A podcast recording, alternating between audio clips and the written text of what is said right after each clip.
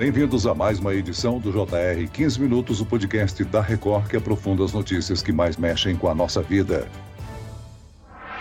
Depois de três dias de depoimentos e manifestações de advogados e promotores, o Tribunal Provincial de Barcelona, na Espanha, deve levar mais alguns dias para anunciar a sentença do jogador Daniel Alves. Ele é acusado de agressão sexual contra uma mulher dentro de uma boate naquela cidade em dezembro de 2022. Quais são as próximas etapas do julgamento? Quais são as estratégias da defesa e da acusação nesse julgamento? Qual pode ser a sentença para Daniel Alves em caso de condenação? Quem nos ajuda a responder estas essas e outras questões no JR 15 Minutos de hoje é a promotora de justiça e presidente do Instituto Pró Vítima, doutora Celeste Leite dos Santos. Bem-vinda ao nosso podcast, doutora Celeste. Muito obrigado, Celso. É um prazer estar aqui no JR. Quem nos acompanha nessa entrevista é Ari Peixoto, repórter da Record. Ari, nesses três dias, um destaque foi o esforço da defesa de Daniel Alves em reforçar a informação de que o jogador estaria bêbado naquela noite na boate. Oi, Celso. Olá, doutora Celeste. Olha, Celso, no depoimento do Daniel Alves, ele disse que tomou duas garrafas de vinho e um copo de uísque. A esposa dele, a modelo Joana Sanz, disse no depoimento dela que o jogador chegou muito embriagado em casa e até bateu no armário antes de cair na cama. E duas psicólogas, chamadas a depor pela defesa de Daniel Alves, disseram que, por não estar habituado a beber, o jogador estava com a capacidade cognitiva alterada. Doutora Celeste, esse esforço para destacar que o Daniel Alves estava bêbado naquela noite foi uma estratégia estratégia de defesa? Com certeza, Ari. A estratégia de defesa consistente em alegar embriaguez pode até ou isentar de pena ou causar uma redução significativa da pena. Isso porque o Código Penal Espanhol prevê que se a pessoa está em estado de plena embriaguez, desde que não seja previsto que ele irá agir de forma ilegal, ou seja, contrária à lei, a pessoa fica isenta de pena. Havendo a possibilidade de previsão se a pessoa ingeriu determinada quantidade de bebida alcoólica, aquilo irá levá-lo à prática de um crime, pode ser considerado uma atenuante. Se nós tivermos apenas uma atenuante, nesse caso, reduz de metade da pena. Se nós tivermos mais de uma atenuante, como a defesa alega que também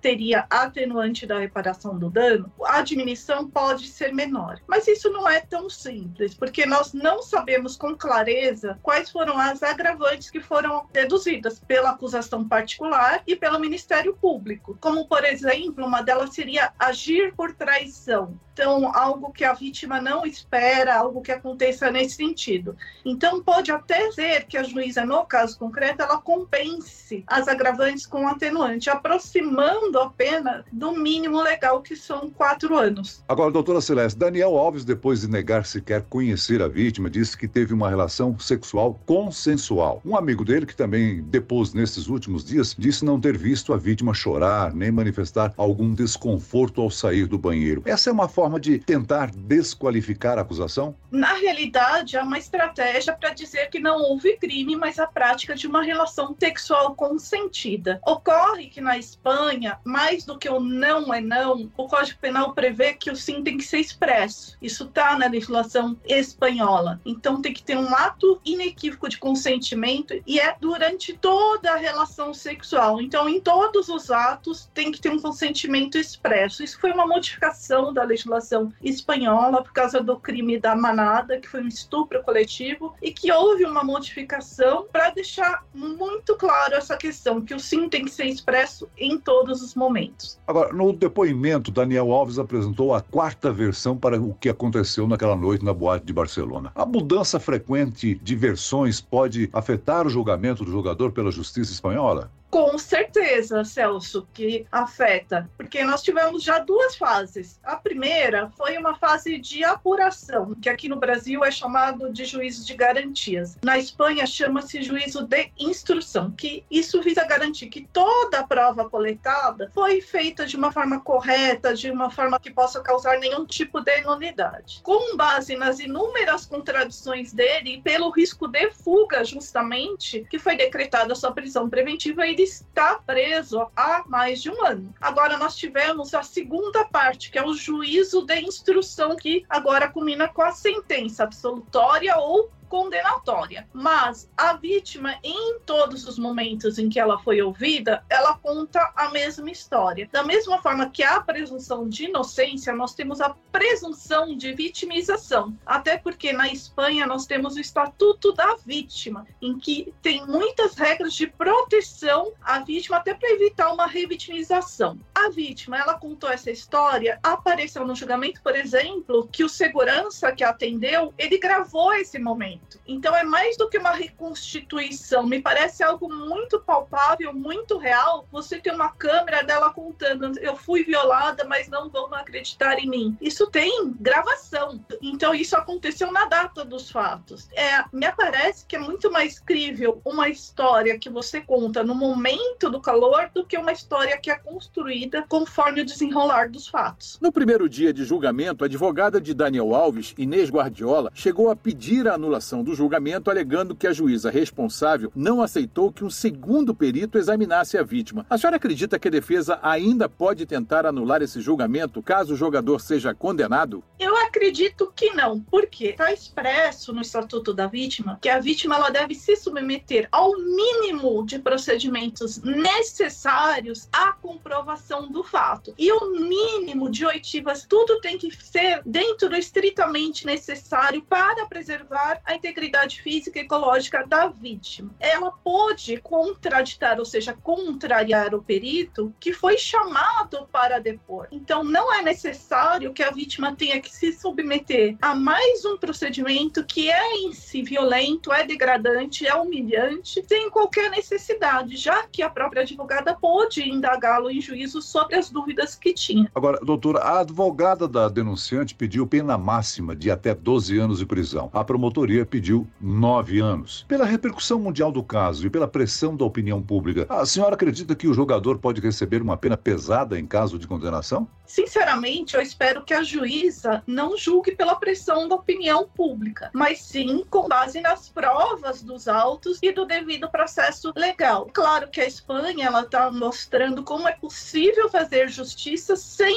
omissão, então a sociedade possa acompanhar as informações dos fatos. E os fatos são que existem muitas provas contra Daniel Alves. Nós temos laudo psicológico da vítima que ela desenvolveu em razão desses fatos um transtorno de estresse pós-traumático. Ela está fazendo terapia e tomando medicamentos. Tem um laudo do banheiro que tem as impressões digitais que foram colhidas pela polícia técnica comparando o que o Daniel diz que aconteceu e o que a vítima diz que aconteceu, não bate com a versão de Daniel, bate com a versão da vítima. Então, isso é mais uma prova de que quem está dizendo a verdade seria a vítima. Tem essa questão das contradições, que ele contou a história de diversas formas, várias vezes. Em nenhuma das vezes a versão dele bateu com nenhuma outra prova dos autos. Ainda tem a notícia de outras vítimas na boate que foram depor na qualidade de testemunhas. Então, assim, me parece que, com base não na pressão da opinião pública, mas na gravidade concreta dos fatos, a tendência seria dar uma pena maior. Já a defesa pediu absolvição e, em caso de condenação, que sejam consideradas atenuantes, como a intoxicação alcoólica, por exemplo, o valor de 150 mil euros que o jogador pagou como reparação de danos e a violação do direito fundamental do acusado,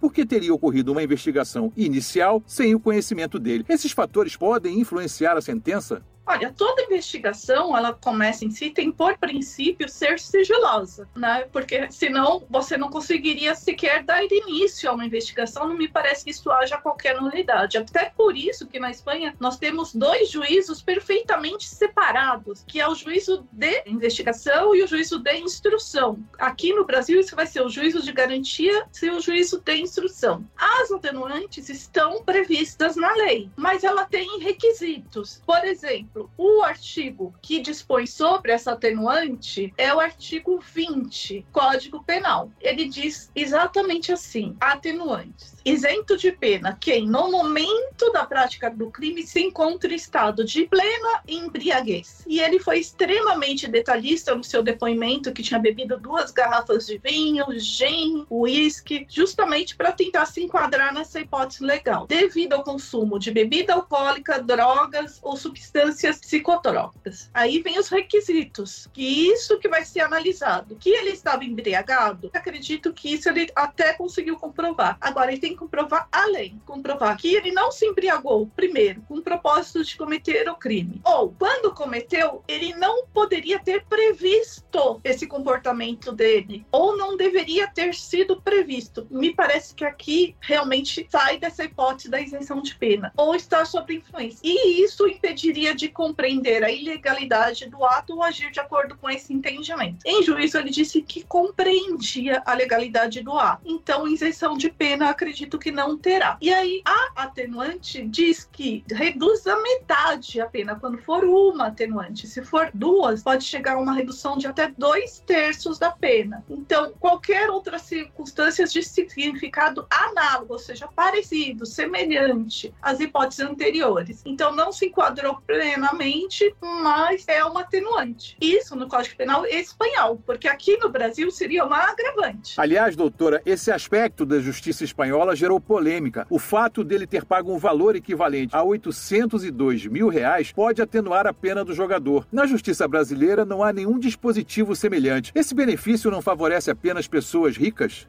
A reparação do dano está previsto também como uma atenuante. Agora, a pergunta que fica é: esse dano é reparável? Você repara o dano apenas com dinheiro? Estamos falando de uma moça de 23 anos com transtorno de estresse pós-traumático que está há um ano com a vida dela virada de cabeça para baixo, tendo que tomar medicamentos. Então, a questão é: dinheiro repara o dano? Me parece que só dinheiro não repara o dano. Mas a juíza pode levar essa circunstância circunstância em consideração. Aqui no Brasil, a reparação do dano até o oferecimento da denúncia é uma circunstância atenuante. Só que as atenuantes no Brasil, elas não diminuem de forma drástica a pena dessa forma. Por exemplo, se a pena foi fixada no mínimo legal, é como se não tivesse atenuante nenhuma, não reduz. Aí se foi um pouquinho acima do mínimo legal, aí pode reduzir. Mas isso é antes de oferecer a denúncia. Tem então previsão nos dois países, porém na Espanha a redução é muito maior. Agora, doutora, não há prazo para que a divulgação da sentença final seja anunciada, né? Mas saindo a sentença, a defesa ainda pode recorrer ao chamado Tribunal de Apelação, que é a segunda instância da Justiça Espanhola?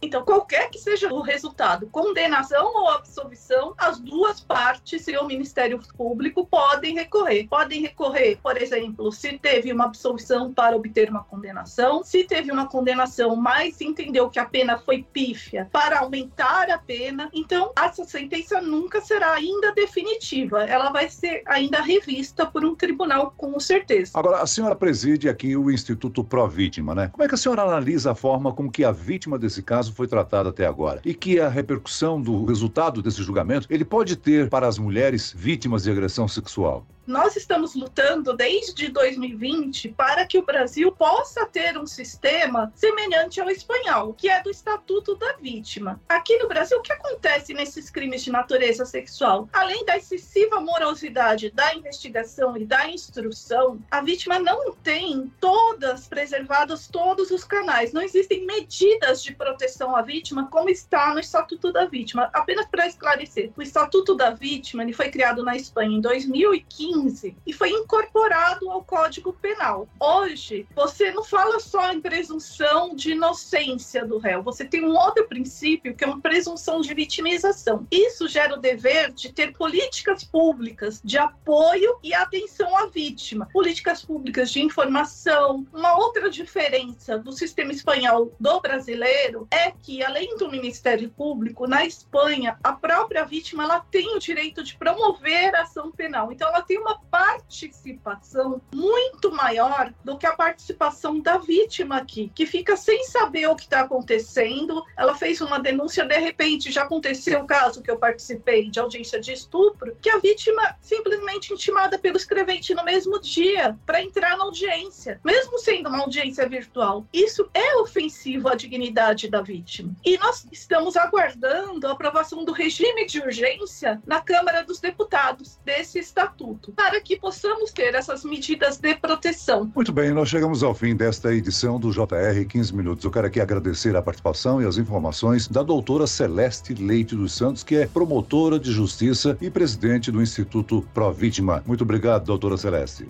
Eu que agradeço, um prazer estar aqui. E agradeço também a presença de Ari Peixoto, repórter da Record. Obrigado, Ari. Obrigado a você, Celso. Um abraço, doutora Celeste. Até a próxima. Esse podcast contou com a produção de David Bezerra e dos estagiários Fernando Russo e Isabela Santos. Sonoplastia de Marcos Vinícius. Coordenação de conteúdo, Edivaldo Nunes Deni Almeida. Direção editorial, Tiago Contreira. Vice-presidente de jornalismo, Antônio Guerreiro. Você pode acompanhar o JR 15 Minutos no portal r7.com, nas redes sociais do Jornal da Record e nas principais plataformas de streaming. Eu, Celso Freitas, te aguardo no próximo episódio. Até amanhã.